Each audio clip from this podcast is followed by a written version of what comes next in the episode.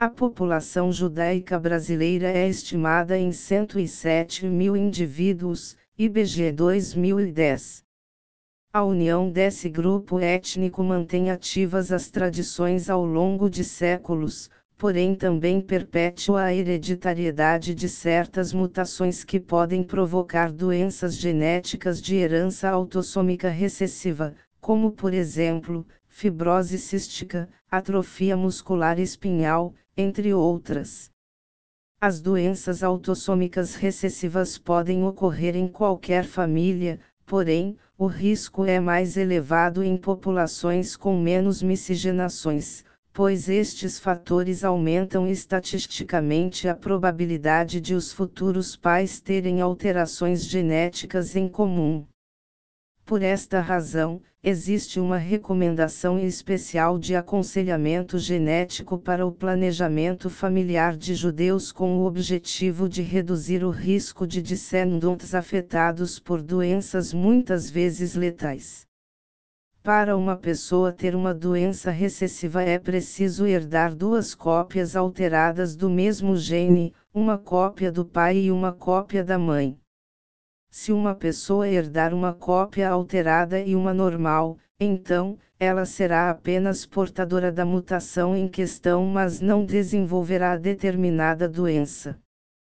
Por exemplo, a frequência da doença de Tay-Sachs na população de judeus askenazes é de 1 a cada 26,5, enquanto na população geral esta doença genética afeta 1 em cada 146 indivíduos. Pelo risco mais elevado de certas mutações genéticas presentes no código genético dessas populações, a realização de painéis de portadores, também conhecidos como teste de compatibilidade genética, é recomendada por renomadas sociedades médicas internacionais como o ACOG, The American College of Obstetricians and Gynecologists, e a CMG, American College of Medical Genetics.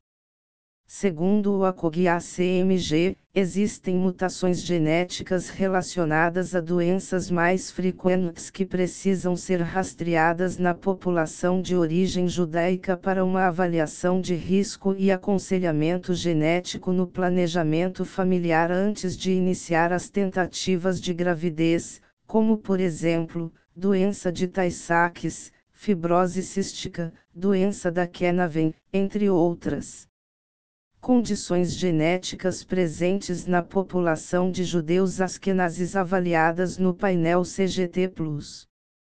O teste de compatibilidade genética, CGT, é um rastreamento genético realizado pela tecnologia de sequenciamento de nova geração, NGS, para pesquisar se uma pessoa é portadora de variantes genéticas de herança recessiva ou ligada ao X específicas que compõem o painel aplicado.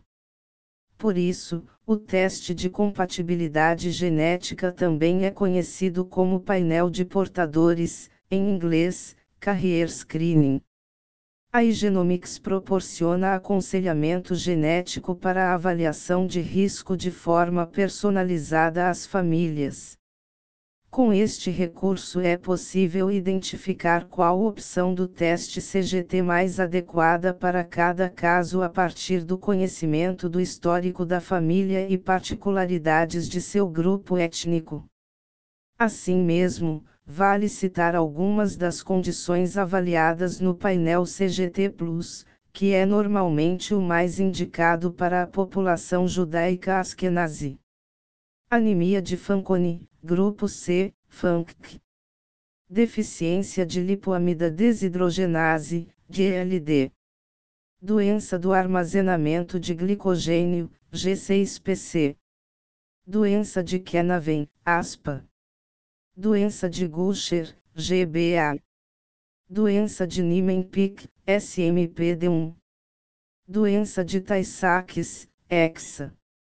Fibrose cística, CFTR. Miopatia nemalínica tipo 2, NEB. Mucolipidose tipo 4, COL1.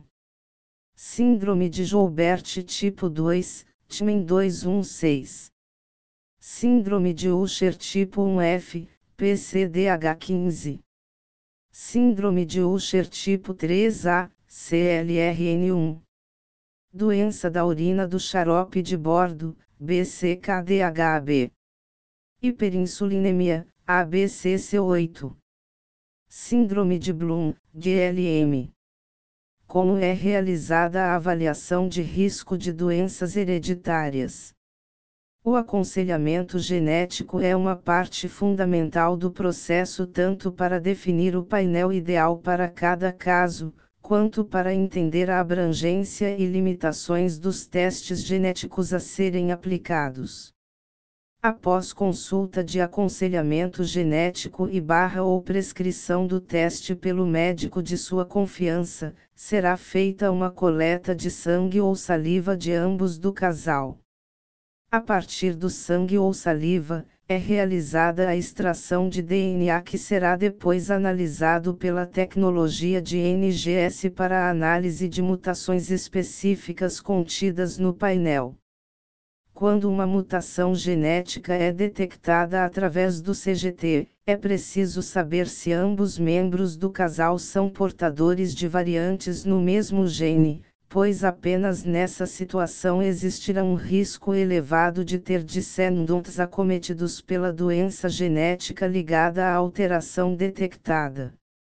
No laudo de resultados do casal são reportadas as variantes individuais e um relatório combinado informando se existe algum risco para as condições testadas, variantes que coincidem no mesmo gene.